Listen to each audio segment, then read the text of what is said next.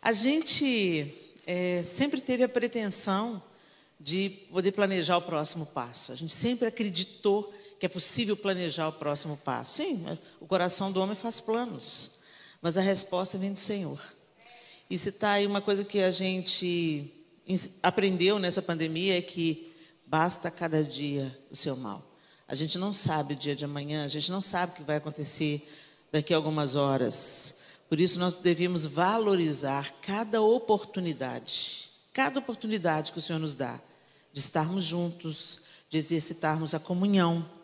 A gente não sabe realmente o que vai nos acontecer, então nós temos que aproveitar as oportunidades e estar juntos aqui é uma dessas, é um desses presentes, dessas oportunidades que nos levam à gratidão de poder servir vocês. Vamos ver o que Deus quer falar com a gente nessa noite? Abra sua Bíblia comigo. Em Lucas, o Evangelho segundo Lucas, ver, é, capítulo 9, a partir do verso 51. Lucas 9, 51. Eu vou usar a versão NVI, a nova versão internacional.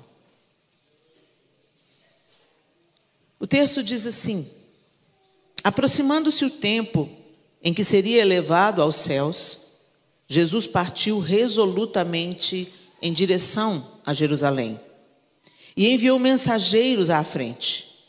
Indo estes, entraram num povoado samaritano para lhe fazer os preparativos. Mas o povo dali não o recebeu, porque se notava que ele se dirigia para Jerusalém. Ao verem isso, os discípulos Tiago e João perguntaram: Senhor, queres que façamos cair fogo do céu para destruí-los? Mas Jesus, voltando-se, os repreendeu, dizendo: Vocês não sabem de que espécie de espírito vocês são, pois o filho do homem não veio para destruir a vida dos homens, mas para salvá-los. E foram para outro povoado. Esse, esse episódio na vida, na ida de Jesus né, para Jerusalém, e o desejo do coração de Tiago e João, quando viram uma oposição do povo samaritano a Jesus, o que, que eles desejaram? Que caísse fogo do céu e consumisse os samaritanos. Os samaritanos não se davam com os israelitas. Eles tinham um grande problema, uma velha rixa, e a indisposição que eles tinham uns com os outros era, era tão conhecida que um samaritano, um judeu, se ele comesse ou bebesse no prato que havia sido usado por um samaritano, ele era considerado cerimonialmente imundo. Por aí vocês têm uma ideia do que aconteceu naquela conversa de Jesus com a mulher do poço em Samaria. Ele estava pedindo não apenas para beber da água do poço, mas para beber da cuia da mulher. Que ele não tinha. Ela vira para ele e fala: Mas como é que você pede água para mim? Você não tem o que, com que tirar? Quer dizer, para ela era tão absurdo ele estar tá falando com ela, mas muito mais absurdo é ele querer beber da vasilha dela. Porque ele, sendo judeu, ele não poderia pegar da vasilha da samaritana e beber da vasilha dela, senão ele seria, ficaria cerimonialmente imundo por uns dias. A gente também vê Jesus ilustrando o que, que é o amor ao próximo através daquela parábola do bom samaritano. Você lembra da parábola do bom samaritano? Passa um sacerdote, vê o samaritano no chão, continua a jornada, passa de largo. Passa um levita, passa de largo. E, e, perceba, Jesus colocou dois homens na ilustração dele que participavam ativamente do serviço ao rei, do serviço a Deus. E Jesus foi intencional nisso.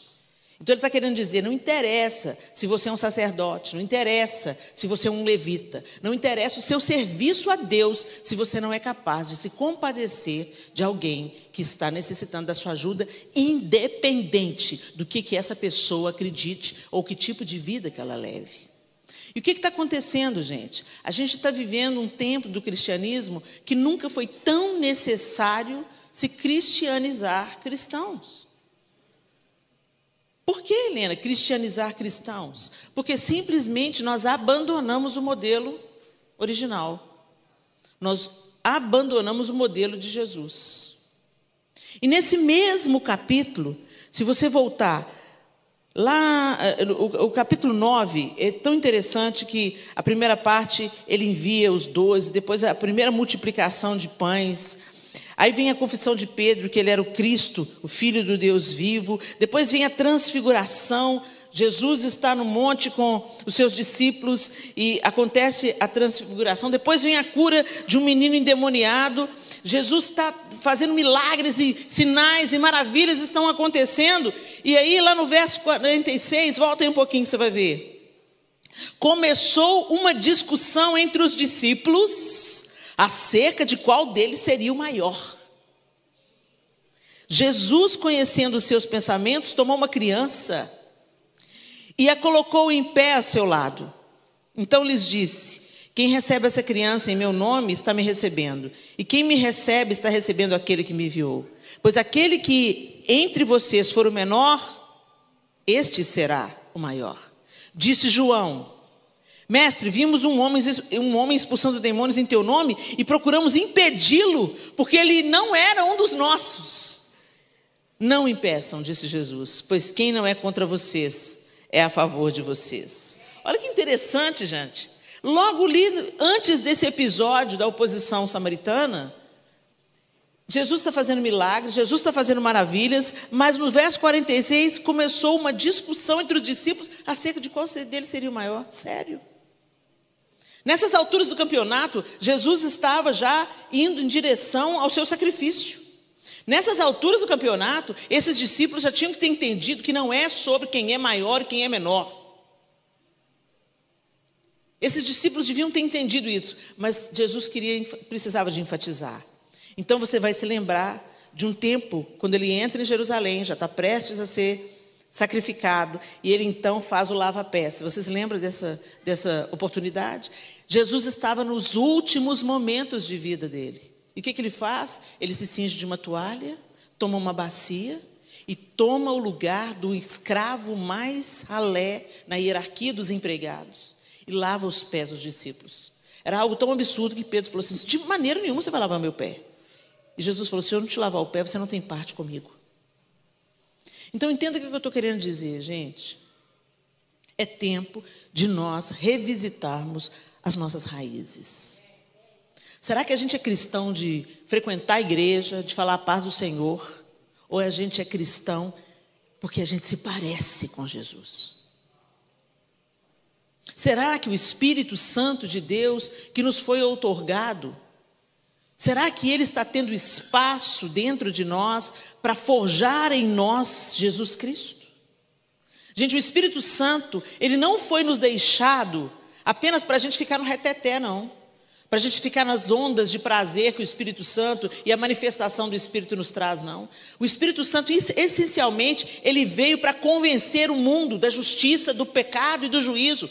O Espírito Santo veio para revelar Cristo a humanidade perdida. Então, quando você crê e você pensa assim, uau, eu criei em Jesus. Gente, não é sobre o seu intelecto, não é sobre a sua capacidade de crer em Jesus. Você só crê em Jesus Cristo porque o Espírito Santo te revelou. E Jesus fala isso para Pedro: não foi carne e nem sangue que te revelou isso. Quando ele fala, o Senhor é Cristo, o Filho do Deus vivo, Jesus fala para ele: não foi carne e sangue que te revelou isso, não, Pedro. E eu estou aqui para te dizer: você está achando que você é tão especial porque, afinal de contas, você entendeu com o seu intelecto como você precisava de Deus e agora você é superior aos outros que estão lá fora ainda sem entender, porque você entendeu. Não, gente, foi graça e misericórdia de Deus que fez o Espírito Santo apresentar Jesus a você. Só que a obra dele não para por aí. A obra do Espírito Santo é formar homens e mulheres parecidos com Cristo. O apóstolo Paulo está orando, orando, se eu não estou enganado, pela igreja na Galácia, na sua carta aos Gálatas, se eu não estou enganada, ele diz: Eu estou orando até que Cristo seja forjado em vocês. E nós estamos nessa jornada humana para que Cristo seja forjado em nós. A gente não consegue isso com o nosso esforço, não, gente. A gente consegue isso com a nossa rendição. A gente consegue isso com a nossa dependência. E a gente é muito bom em fazer as coisas pela nossa própria força. Mas elas não duram. A gente é muito bom em construir castelos de cartas. Mas qualquer soprinho joga tudo no chão. Nosso relacionamento com Deus Jesus vem e ele abre um caminho de relacionamento. O homem não podia se relacionar com Deus a não ser através de sacrifícios. E isso era exclusivo de um povo único, o povo que Deus havia elegido para si. Mas quando Jesus vem, ele abre um novo vivo caminho e transborda. O Messias não veio só para o povo judeu, ele veio para toda a humanidade. Porque Deus amou o mundo de tal maneira que deu o seu Filho unigênito para que todo aquele que nele crê não pereça, mas tenha a vida eterna. E na jornada que a gente começa a traçar, a caminhar, a percorrer, a jornada da vida eterna, ela começa agora. A vida abundante, ela não vai acontecer só depois da nossa morte, só depois do porvir, só depois da ressurreição da igreja. Não, gente. A vida abundante, ela começa a se manifestar aqui e agora. E nós vivemos hoje com uma antecipação daquilo que aguardamos. Nós aguardamos a manifestação do reino de justiça que homem nenhum vai poder estabelecer nessa terra declinada, caída, ruindo. Nós estamos num mundo ruindo. E não é possível que você não tenha percebido isso ainda. E nesse mundo em ruínas, o Senhor te chamou para ser luz. E o Senhor te chamou para ser sal. E o sal, gente, ele muda o sabor das coisas. E mudar o sabor das coisas não se trata de uma habilidade ou de um carisma particular. Você pode até com seu carisma encantar muita gente. Mas quem faz uma pessoa mudar de vida, mudar de direção, é a manifestação de Deus através da sua vida. Ele nos convida: quem quiser vir após mim, negue-se a si mesmo, tome a sua cruz e siga-me. Mas a gente quer seguir Jesus sem negar a nós mesmos. Nós abrimos, não abrimos mão de prazeres pequenos, efêmeros. Nós não queremos abrir mão da nossa miserável existência com coisinhas que impedem literalmente Cristo ser formado em nós. A gente não quer abrir mão das nossas pequenas preferências. A promessa do Senhor é que nós faríamos as coisas que Ele faz e outras coisas maiores nós faríamos. Qual foi a última vez que a gente ressuscitou um morto, gente? Certamente o Senhor não falhou na sua promessa, mas nós falhamos. Porque nós nos envolvimos tanto com o encantamento dessa terra. Quando os portugueses chegaram no Brasil, eles perceberam que era uma terra abundante, rica, ouro, metais preciosos, pau-brasil, muitas possibilidades de riquezas. O que, que eles fizeram com os nativos? Apresentaram para eles espelhos. Espelhos. E os índios ficaram encantados, porque os nativos nunca tinham visto daquela forma o próprio reflexo, não daquela forma. Você troca ouro por espelho? Você troca madeira de lei por espelho? Espelho é baratinho pra caramba, gente. E certamente desde aquela época era, porque senão os portugueses não dariam. Então o que, que acontece com isso? Desde que o mundo é mundo, o homem gosta de si mesmo. O homem se encanta consigo mesmo. O homem se encanta com, com seu próprio reflexo. E aí as riquezas vão sendo levadas. E não é diferente no reino de Deus. Satanás te prende com os, os encantos dessa terra tão efêmeros, tão pequenos, tão passageiros. A gente fica. Ah, eu comprei uma bolsa da Michael Kors. A gente dá vida para ter alguma coisa a mais. A gente se esforça, trabalha, trabalha, trabalha, trabalha, trabalha. Às vezes para competir com o outro que comprou um carro novo. O Senhor não nos chamou para isso, gente. Ele falou: em primeiro lugar, o reino de Deus, a sua justiça. As demais coisas serão acrescentadas. Elas serão acrescentadas. Porque o Senhor não deixa faltar nada. Jesus garantiu para a gente. Se o Senhor que veste a erva do campo, veste os lírios do campo, sustenta as aves do céu, Ele não vai fazer isso por vocês? É claro que Ele fará isso por vocês. Vocês Gente, a promessa bíblica é: se quiserdes e me ouvirdes, comereis o melhor dessa terra. Agora, vamos, vamos mudar a hierarquia aí, vamos mudar as posições, as prioridades. Em primeiro lugar, o reino de Deus, a sua justiça. Mas a gente inverteu, a gente vive para as coisas desse mundo e quer a chancela de Deus, quer a assinatura de Deus. Vem cá, Senhor, me abençoa aqui nesse projeto. Vem cá, Senhor, me abençoa aqui porque eu quero comprar essa casa. Vem cá, Senhor, me abençoa aqui. A gente faz o projeto e chama Deus para abençoar. Não, gente, a gente que entra no projeto de Deus. E enquanto servimos ao Senhor, as demais coisas serão acrescentadas. Tem gente que está sacrificando a família, está sacrificando a saúde, está sacrificando a igreja. Tem um tanto de gente que está nos assistindo agora que devia estar tá aqui no banco, mas não está aqui no banco, está em casa, no conforto da própria casa. Por quê? Porque Deus não tem tanta importância assim. Ah, Helena, é claro que Deus tem importância, sim. Claro que tem. Eu não preciso ir na igreja para adorar a Deus, não. De fato, não precisa. Mas não se engane, querido, querida. Brasa fora do braseiro. Esfria. Gente, ninguém cai do nada. Ninguém cai de maduro. A gente vai esfriando gradativamente. A gente vai se adequando. Sabe aquela, aquela fábulazinha do sapo na panela de pressão? Pois é. Vai esquentando a água, põe o sapo na água fria. E aí vai adequando o fogo. Vai aumentando o fogo, mas devagarinho. E aí o que, que o sapo faz? O sapo vai se adaptando. A temperatura corporal do sapo vai se adaptando à temperatura da água. E ele vai se adaptando gradativamente. Esquenta mais um pouquinho e ele vai se adaptando gradativamente. E quando pensa que não, ele quer pular fora porque ele percebe que está quente demais. Só que ele gastou toda a sua energia se adaptando. E assim é as pessoas que, que estão hoje com o Senhor, mais ou menos. Eu venho na igreja e eu pago a minha conta. Eu venho na igreja, dou meu dízimo, a minha oferta, assisto o culto. Uh, o culto Ai, que tédio. Esse pessoal do louvor tem que melhorar, hein? Esse som tem que melhorar. Nossa, aquela igreja, gente, essa igreja tem um aspecto tão antigo. Nossa, essa música do louvor eu não gosto, não. O louvor não é para você, não, bem. Louvor é para Jesus. A gente se reúne para adorar o Senhor. A gente se reúne como uma declaração de que nós não somos suficientes sozinhos. Nós precisamos uns dos outros. Nós precisamos uns dos outros. Então, quando eu venho para a igreja, eu não venho para provar para os outros que eu sou melhor, porque eu não sou.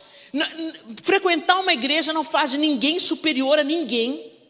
Mas quando eu entendo o Evangelho de Jesus Cristo, eu entendo que eu preciso da igreja do Senhor, que eu sou parte dela, imperfeita.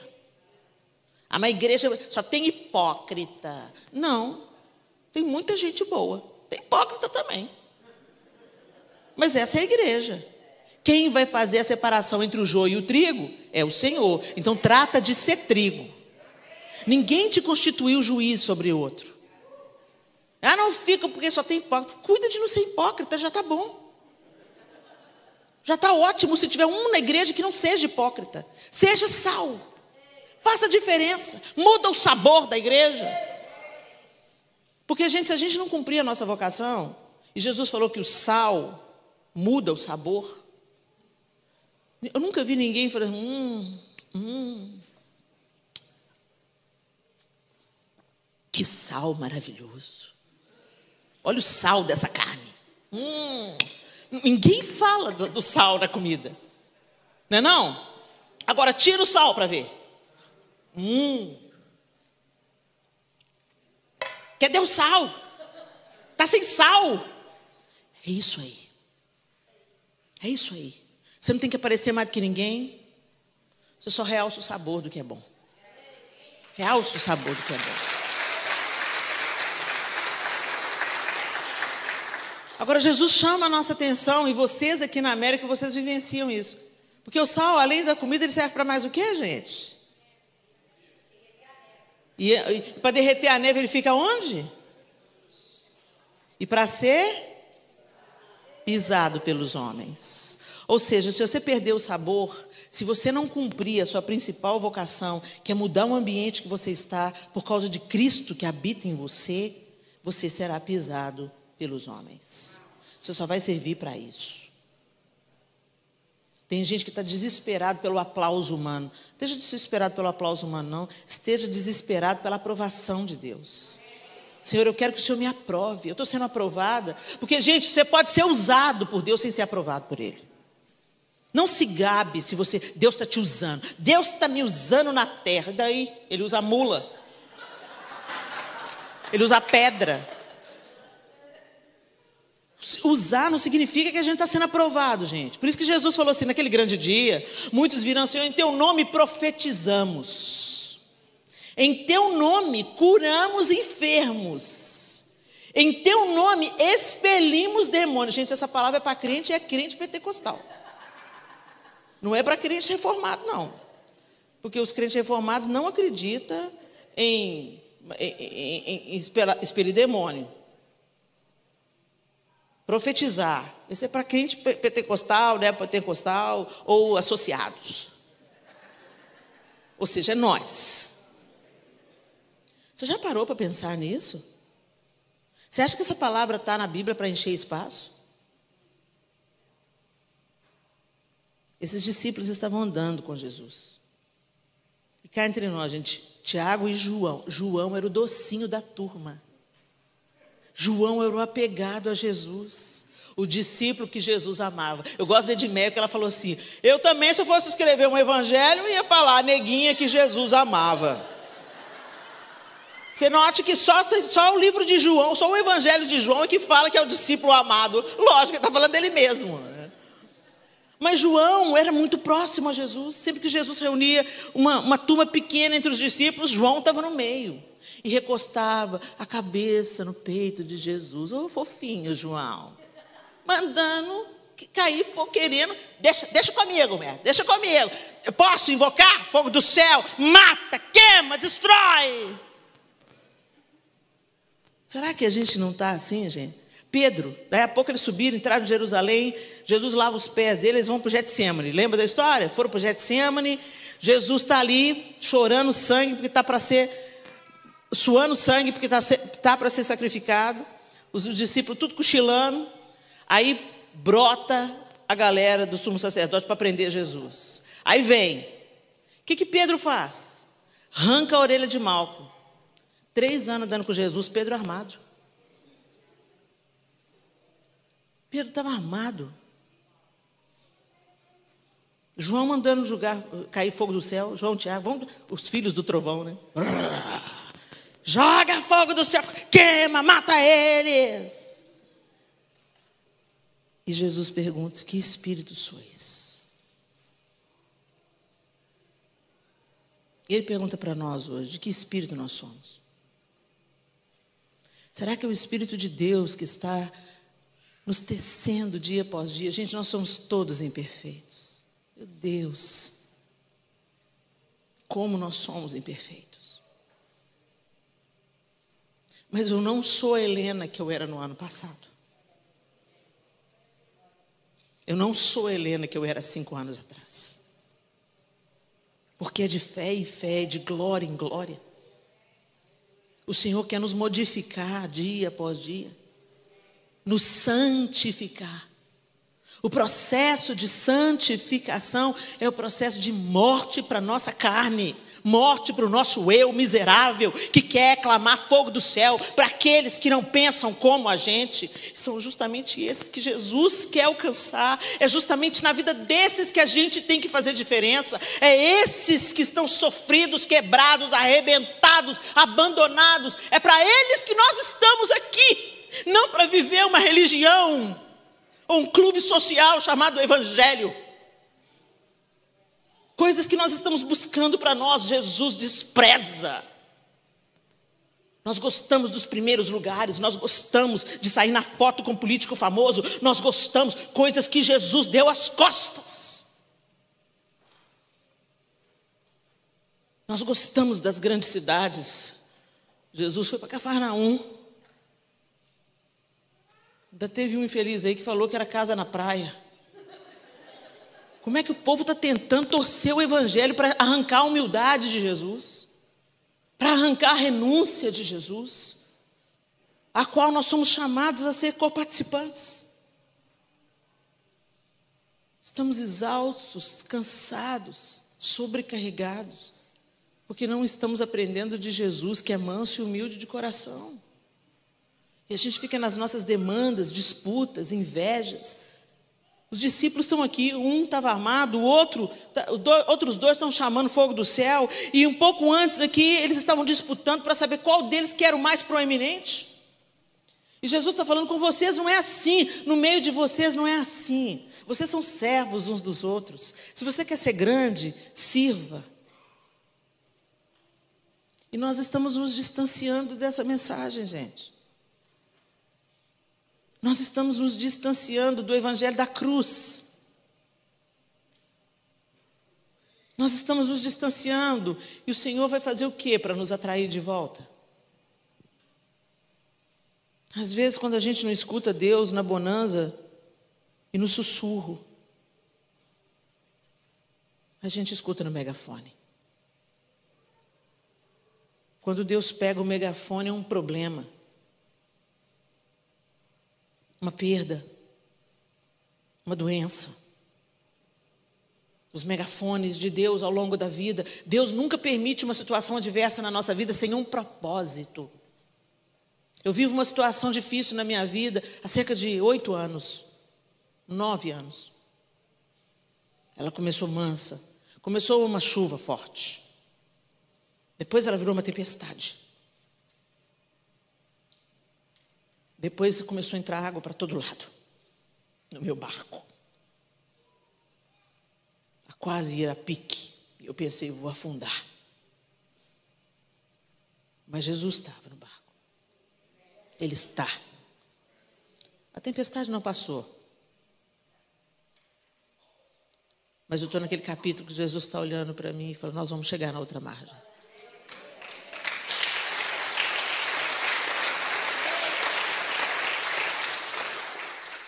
Agora eu posso te dizer, eu posso testemunhar com a minha vida, nesse tempo de tempestade, como o Senhor tem me ensinado.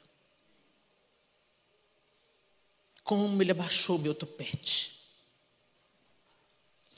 Como Ele me ensinou que eu não tenho que me orgulhar de absolutamente nada, que tudo que eu recebo é graça. Teve uma vez, há uns anos atrás, que um, uma pessoa que eu gosto muito viajou com o João e um dos nossos filhos, o Miguel. O Miguel, na época, devia ter uns 12 anos de idade. Ele era bem menor, era um menino ainda. E o Robinho, que é esse amigo, falou assim: Helena, você e o João estão fazendo um ótimo trabalho.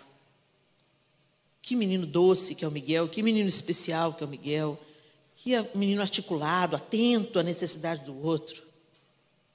Meu coração se encheu de vaidade. É. Eu estou fazendo um bom trabalho.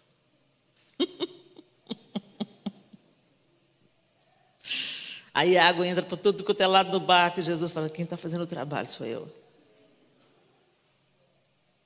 Você é meu instrumento, Helena, seja fiel. Mas tudo que você recebe é graça e misericórdia todos os dias. Gente, nós não temos a capacidade de salvar a nós mesmos. Senão Jesus não precisaria de encarnar. Tentando acertar, a gente erra. Tentando fazer o bem, a gente faz o mal. Aí a gente entende a oração do apóstolo Paulo. O bem que eu não que eu quero não faço, mas o mal que eu não quero é esse que eu faço. Como a gente é igual, gente, a gente é assim. Por isso que a gente precisa de se aproximar de Jesus. A gente precisa de, de, colar em Jesus. A gente precisa de depender de Jesus. Gente, quem depende solicita o tempo inteiro. tem crente que está vivendo a vida sem oração. Deixa eu te falar, meu.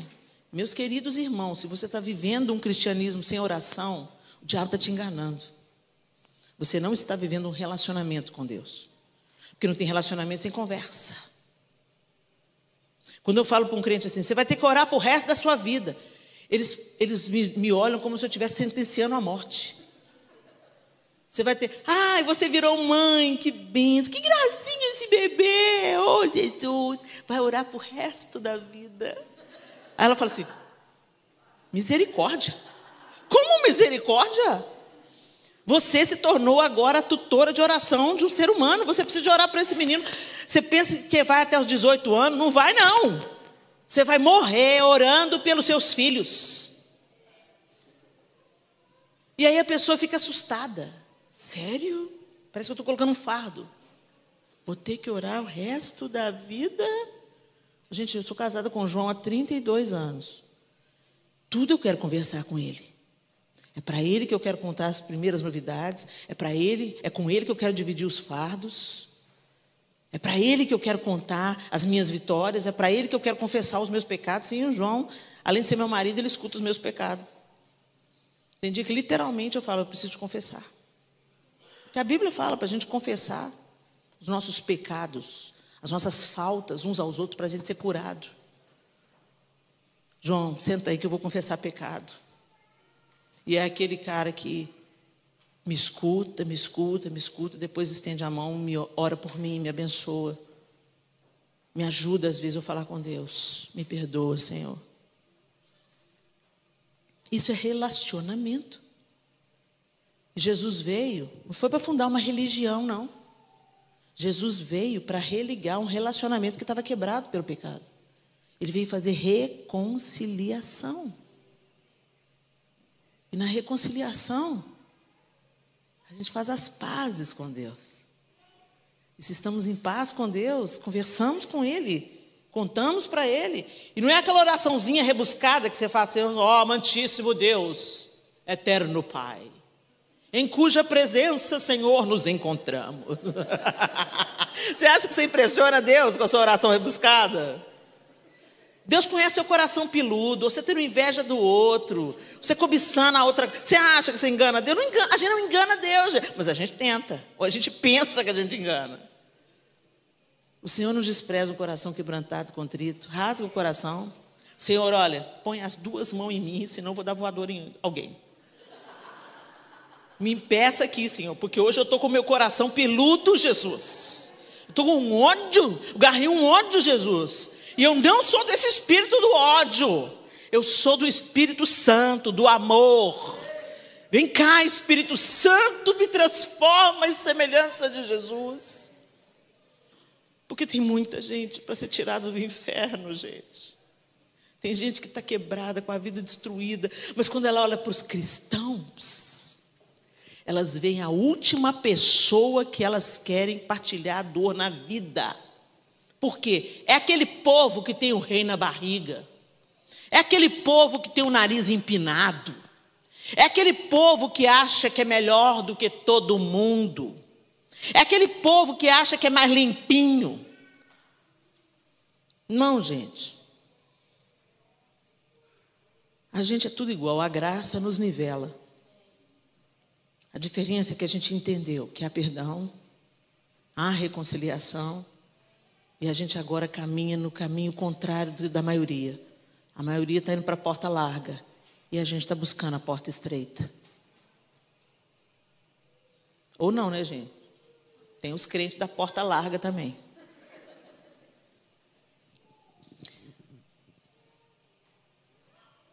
A cruz é um paradoxo. Nós valorizamos a educação, o sucesso, a riqueza. E Deus valoriza a fraqueza, a dependência e a humildade. E a palavra de Deus está recheada de exemplos disso, de Gênesis a Apocalipse. Mas sem dúvida nenhuma, o maior exemplo, próprio Jesus. Ele não nasceu em Jerusalém. Ele não cresceu em Jerusalém. Ele não andou com a elite religiosa. Ele morreu uma morte maldita para que nós tivéssemos vida. Mas a gente busca grandeza, riqueza e sucesso. Como Lúcifer. Lúcifer vivia na companhia da grandeza. Querubim da guarda ungido. Mas para ele não foi suficiente. Ele queria sempre mais. Jesus veio em rota de colisão com Lúcifer. Enquanto Lúcifer quis se elevar, Jesus se esvaziou. Enquanto ele quis poder, Jesus abriu mão, renunciou à sua posição de Deus, não julgou como usurpação o ser igual a Deus, antes a si mesmo se esvaziou, assumindo a forma de servo. De que espírito sois? Helena, a gente queria uma palavra mais levinha. Uma palavra que a gente saísse mais alegre do culto. A verdadeira felicidade consiste em fazer a vontade de Deus.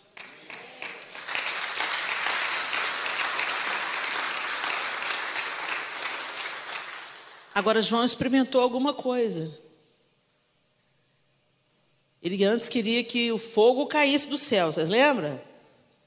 Mas lá em 1 João 2, de 3 a 11, ele diz assim: Sabemos que o conhecemos, se obedecemos aos seus mandamentos.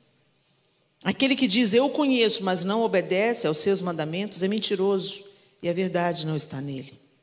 Mas se alguém obedece à sua palavra, nele verdadeiramente o amor de Deus está aperfeiçoado. Desta forma, sabemos que estamos nele. Aquele que afirma que permanece nele deve andar como ele andou. Amados, amados, não escrevo a vocês um mandamento novo, mas um mandamento antigo que vocês têm desde o princípio, a mensagem que ouviram.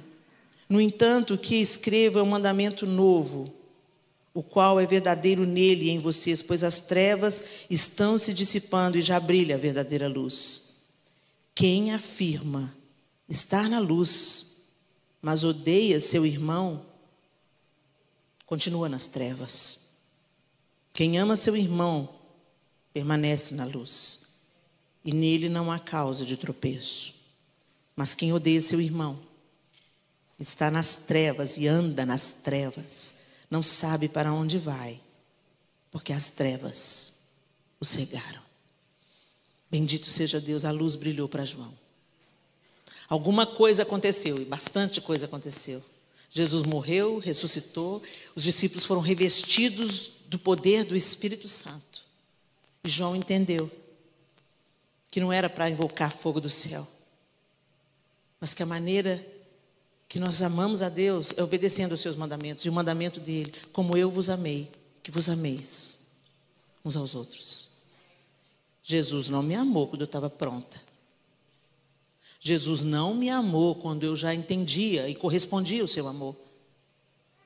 Jesus não me amou quando eu buscava santidade. Jesus me amou quebrada, imunda, traumatizada. Jesus me amou antes que eu tivesse condição de amá-lo. Por isso que ele, o próprio João diz: Nós o amamos porque ele nos amou primeiro. E aí nele nós somos capacitados a amar. E amar não é alisar o outro, não. Amar não é dizer só o que o outro quer ouvir. Amar é compartilhar a vida com o outro. Amar é enxergar como Jesus enxergava. É ver alguém quebrado e querer dar suporte para essa pessoa, para ela pelo menos continuar andando e buscando. Nós estamos tão envolvidos em julgar o pecado dos outros. Jesus não mandou ninguém cuidar da vida alheia, do pecado do outro. Isso é pecado, isso não é pecado. Isso pode, isso não pode. Vai combater o seu pecado. Depois que você conseguir vencer todos os seus pecados, aí você pode cuidar do pecado alheio. Ou seja, nunca. Nós estamos no caminho, gente. E a gente encontrou o amor, e o amor tem nos transformado desde então. E é essa mensagem que nós queremos compartilhar. Amém?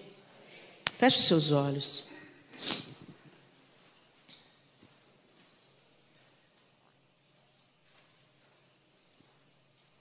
Talvez tenha algumas pessoas que você está querendo secretamente no seu coração que venha fogo do céu. Ó Senhor, mata ele, destrói ele. Eu vou contar uma coisa: lá no Brasil a coisa está difícil, hein? Está difícil lá. E às vezes você vê injustiça diante dos seus olhos e o mal sendo tomado como bem. E você tem vontade de desejar que fogo caia do céu. Mas o nosso desejo seja que salvação venha do céu. A mesma salvação que cegou Paulo no caminho para Damasco. Paulo, Saulo estava indo para Damasco para prender, para destruir, para aniquilar, para matar. Mas Jesus encontrou Saulo no meio do caminho. É esse Jesus que nós seguimos. É a esse Jesus que não matou Saulo, mas levantou Paulo como profeta e discípulo aos gentios.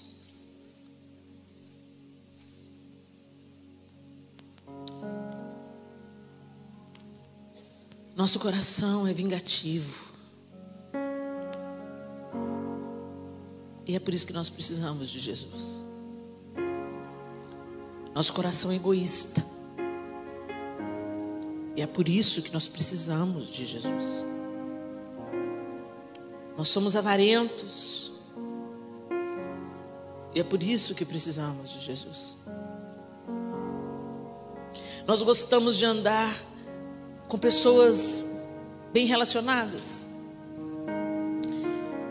nem percebemos pessoas que precisam de ser acolhidas. E é por isso que nós precisamos de Jesus.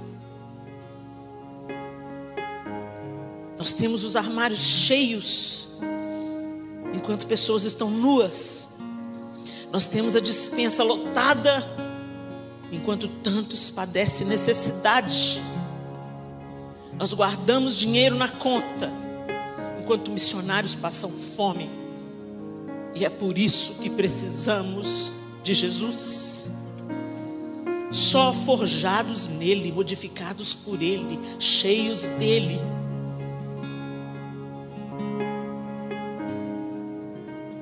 É que o nosso propósito será de fato cumprido.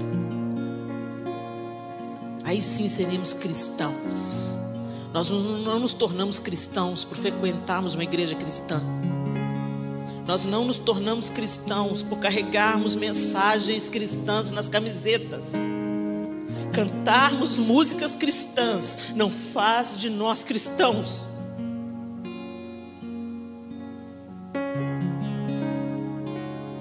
Nós conseguimos gozar de paz, alegria, enquanto pessoas estão perdendo tudo que tem na Ucrânia. nenhuma oração, nenhuma oração, a gente ora por aquele povo. E é por isso que nós precisamos de Jesus. Eu sou a videira verdadeira. E vocês são os ramos.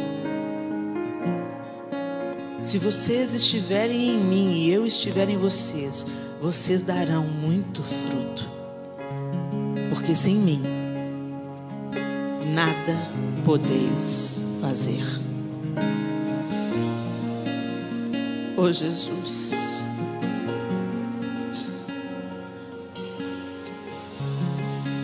Nós não podemos nada. Sem o Senhor, nós não podemos nada. Nós somos incompletos e imperfeitos. Nosso coração é cobiçoso, egoísta. Mas quando o Senhor, quando o Senhor nos governa, nos molda, nos aperfeiçoa no teu amor, nos santifica, os frutos virão.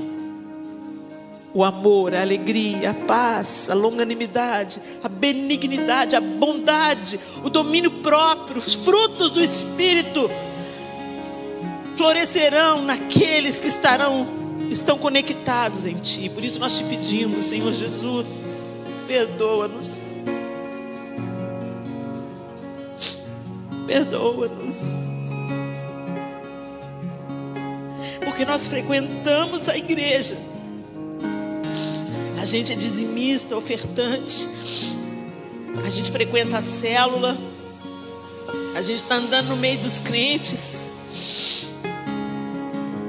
Mas o amor, a alegria, a paz, a longanimidade, a benignidade, a bondade, o fruto do Espírito está escasso em nós. E essa é a evidência de que nós temos nos tornado religiosos, Senhor, e não dominados pelo Teu Espírito. Nós estamos como, como João e Tiago, naquela subida para Jerusalém. Mas nós queremos mudar como João mudou. Nós queremos que a sua morte, a sua ressurreição e o teu Espírito Santo em nós mudem de fato a nossa trajetória, como mudou a desses homens. Oh Jesus, faz essa obra em nós.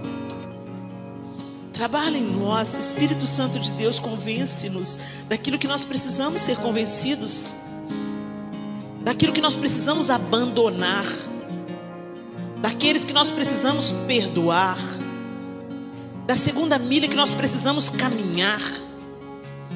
Nos convence, Espírito Santo, onde nós podemos servir e ajudar. Tira os olhos de nós mesmos, do nosso próprio umbigo, do nosso egoísmo, Senhor. Tira os nossos olhos de nós mesmos e coloca os nossos olhos no Senhor. E muda a nossa vida, Senhor. Que a partir desse dia, desse domingo, que o Teu Espírito Santo tenha mais e mais e mais e mais espaço em cada um de nós aqui. Para trabalhar, para santificar, para aperfeiçoar, de fé em fé, de glória em glória, até aquele grande dia, Senhor, onde nós te veremos. E aí sim, seremos como o Senhor é. Mas até lá, que a cada dia cada dia. Sejamos santificados, aperfeiçoados. Que o nosso coração se dilate em amor pelo próximo, independente de quem esse próximo seja. E nós sabemos que a gente não pode fazer isso por nós mesmos, mas o Senhor pode fazer isso em nós. Cristo em nós, a esperança da glória. Por isso nós te pedimos, Jesus, que a tua seiva nos nutra,